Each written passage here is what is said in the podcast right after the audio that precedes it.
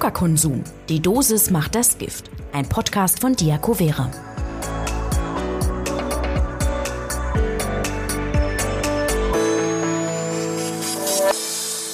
Weihnachten steht vor der Tür. Die passenden Leckereien, die gibt's schon seit 1. September in rauen Mengen in den Supermarktregalen. Das heißt, die Versuchung ist groß. Zucker, wohin das Auge reicht. Ja, aber wie viel davon ist eigentlich okay?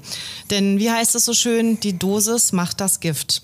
Um das heute mal so ein bisschen genauer zu erläutern und ähm, vielleicht auch äh, zu schauen, ja, was sind so die Toleranzbereiche, habe ich mir einen Experten eingeladen. Das ist Herr Professor Dr. Urs Leonard. Er ist Chefarzt im Zentrum für Innere Medizin im Diakovere Friederikenstift. Herzlich willkommen, Herr Professor Leonard. Ja, vielen Dank für die Einleitung. Guten Tag, Frau Pollmann. Ja, schön, Sie hier zu haben. Und äh, ja, dieses Thema ist jetzt tatsächlich so Richtung Jahresende, glaube ich, wirklich nochmal in vielerlei Richtung äh, präsenter denn je, weil an jeder Ecke äh, wirklich der Zucker einen anlacht. Und ähm, ja, da würde ich sagen, ist wirklich einmal so vorab schon mal die Frage, wie viel Zucker ist denn eigentlich okay? Ich bin gar nicht so sicher, ob der Zucker wirklich das Problem ist, muss ich ehrlich sagen. Ich erinnere mich immer an einen Patienten, der gestern da war. Der hatte in unserer Kantine ein Würstchen mit äh, einem Brötchen gegessen und hat gesagt, machen Sie sich keine Sorge, das Brötchen habe ich weggelassen. Das Würstchen war Fett pur. Das ist das, was, die, äh, was man nicht verträgt. Nichts schmeckt so gut, wie, wie schlank sein sich anfühlt. Das macht dick. Das führt dazu, dass man den Zucker nicht mehr verträgt. Und es sind eher die Kalorien und da vor allen Dingen in der Weihnachtszeit das Fett und der Alkohol. Zucker gibt es in vielen verschiedenen Ausprägungen, komplexe Kohlenhydrate, die sehr gesund sind, die Einfachzucker, von denen der Mensch äh, nur eine bestimmte Menge verträgt und das ist individuell unterschiedlich. Und der Zuckerkranke, wie der Name sagt, verträgt eben nicht mehr so viel davon. Ja, das heißt aber irgendwie auch im Umkehrschluss, also so, so ganz ohne Zucker muss jetzt nicht und heißt aber auch, geht's auch nicht. Also der Körper braucht auch gewisse Zuckerkomponenten. Zu einer gesunden Ernährung gehört auch Zucker, selbstverständlich. Ich glaube, in Extremsituationen kann der menschliche Körper auch ohne Zucker auskommen. damit der Stoffwechsel des Gehirns umgestellt. Aber das ist ein ganz komplizierter Prozess. Krank ist man, wenn der Zucker zu hoch ist.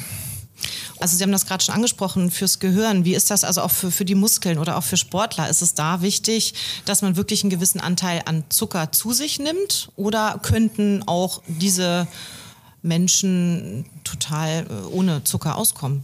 Nein, man braucht einen bestimmten Anteil von Zucker. Die Nahrung setzt sich ja zusammen aus Zucker oder Kohlehydraten, besser gesagt Fett und äh, Eiweiß.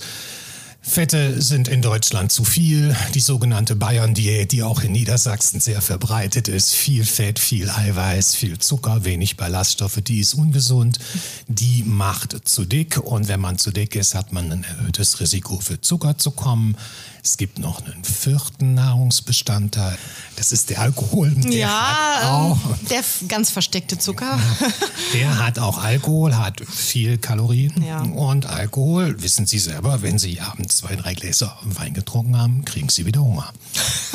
Aus der Erfahrung kann ich nicht sprechen. Ergebnis offen. Also ja, gut, das ist natürlich ein Zucker, auf den kann man wirklich, wenn man gesundheitsbewusst sich äh, ernähren möchte, verzichten. Den, den blenden wir jetzt mal gerade aus, also Thema, Thema Alkohol.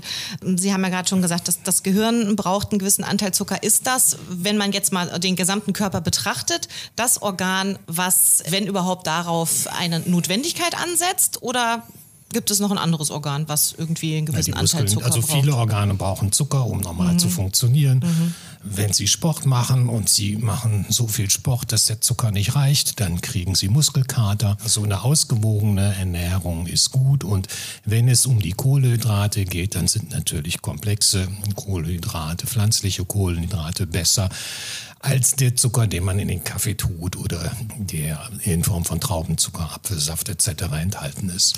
Äh, Sie haben das ja eben schon mal mit der äh, lustigen Diätkomponente erwähnt, aber es gibt ja auch ernsthaft verfolgte, ja, ich sage jetzt mal Diät nicht unbedingt, aber eben äh, Fastenoptionen, die sich viele selbst auferlegen. Was halten Sie von, von dieser Art der Ernährung?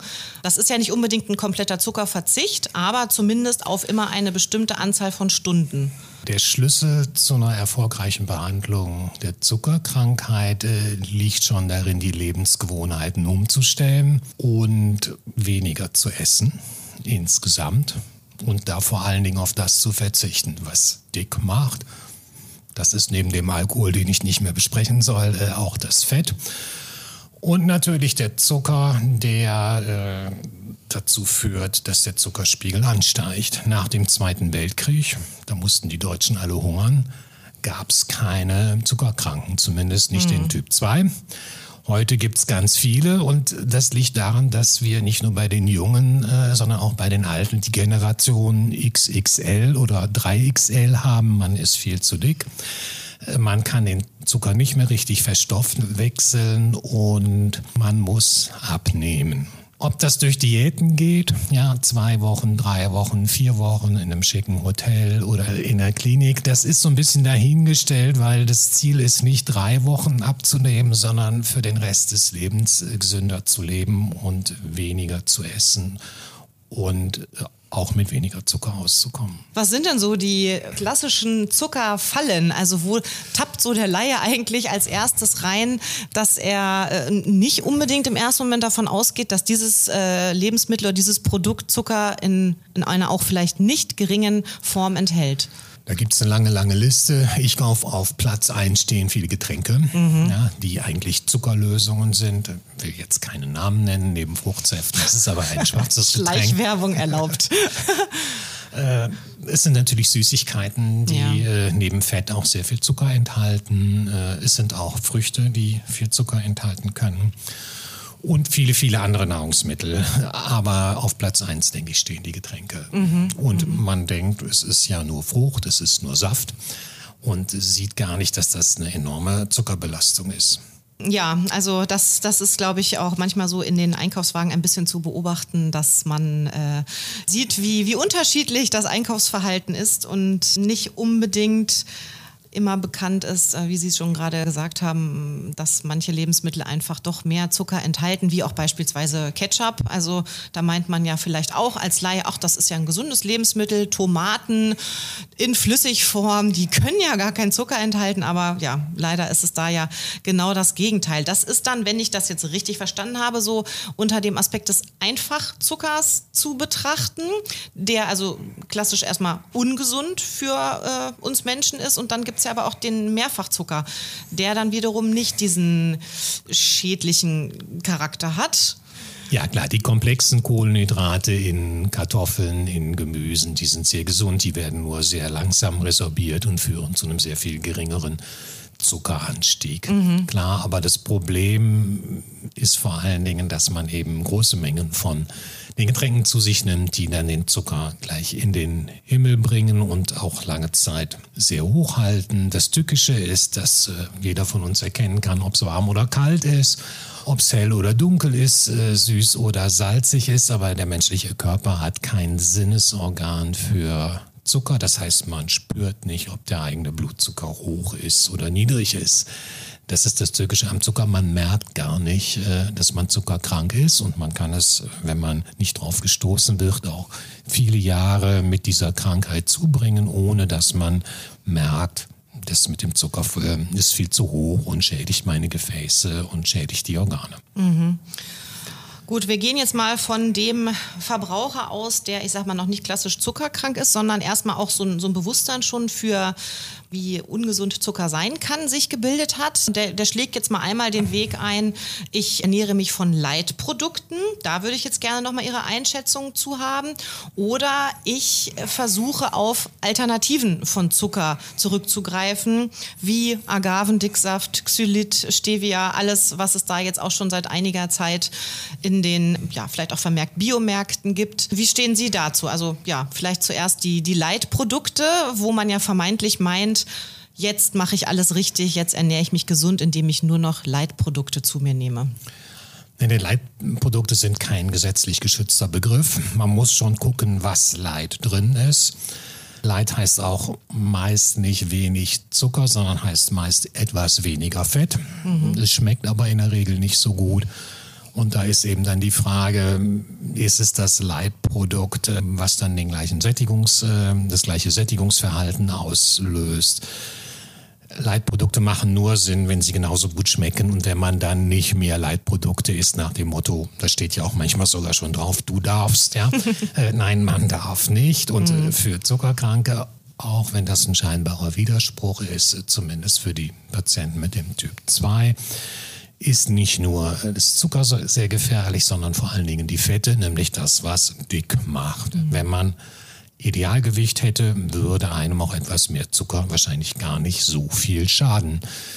Der andere Punkt, die Zuckeraustauschstoffe, die sind schon ganz gut, haben aber auch ähm, eine Reihe von unerwünschten Wirkungen. Es schmeckt nicht so gut. Ja, Zuckeraustauschstoffe ist nicht das gleiche wie Zucker und wenn man zu viel davon zu sich nimmt, kriegt man Durchfall. Das ist auch kein, äh, nicht das, was man erstrebt. Also Zuckeraustauschstoffe können genutzt werden.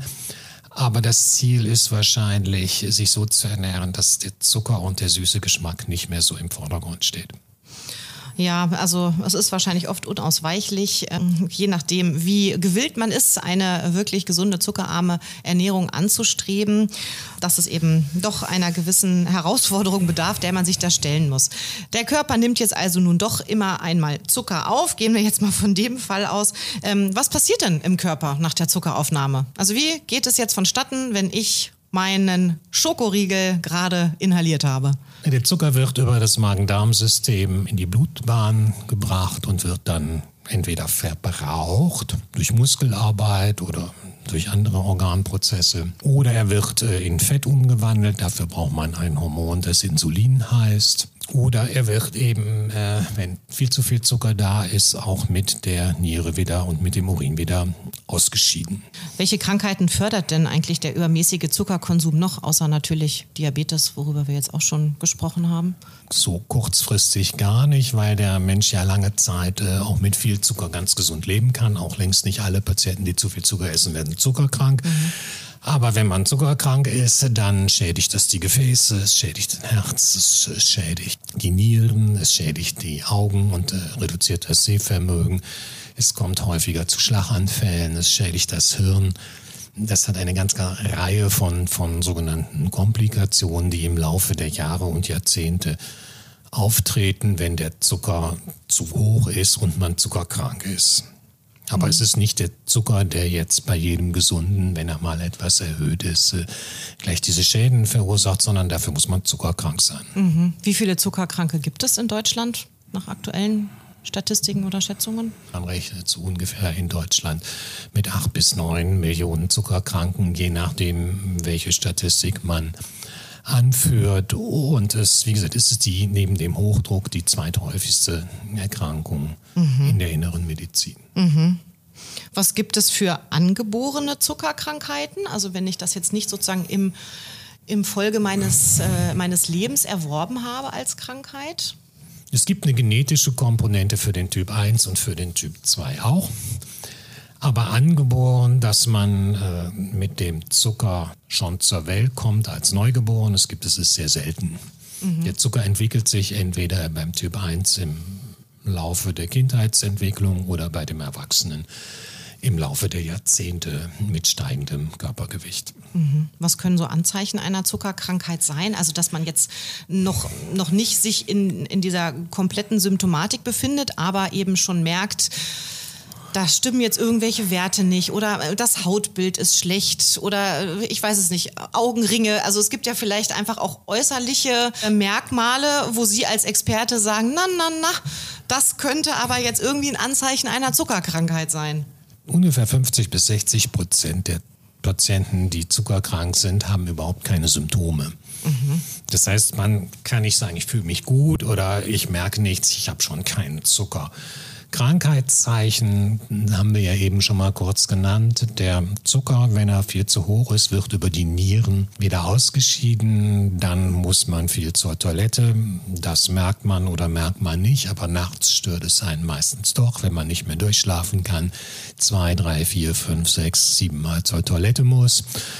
Und wenn man so viel zur Toilette muss, weil der Körper den Zucker auf diese Art wieder eliminiert, ist dann der zweite Punkt, dass man eben sehr viel trinkt. Mhm. Nicht zwei, drei Liter, fünf, sieben, acht, neun, zehn Liter pro Tag, um das auszugleichen.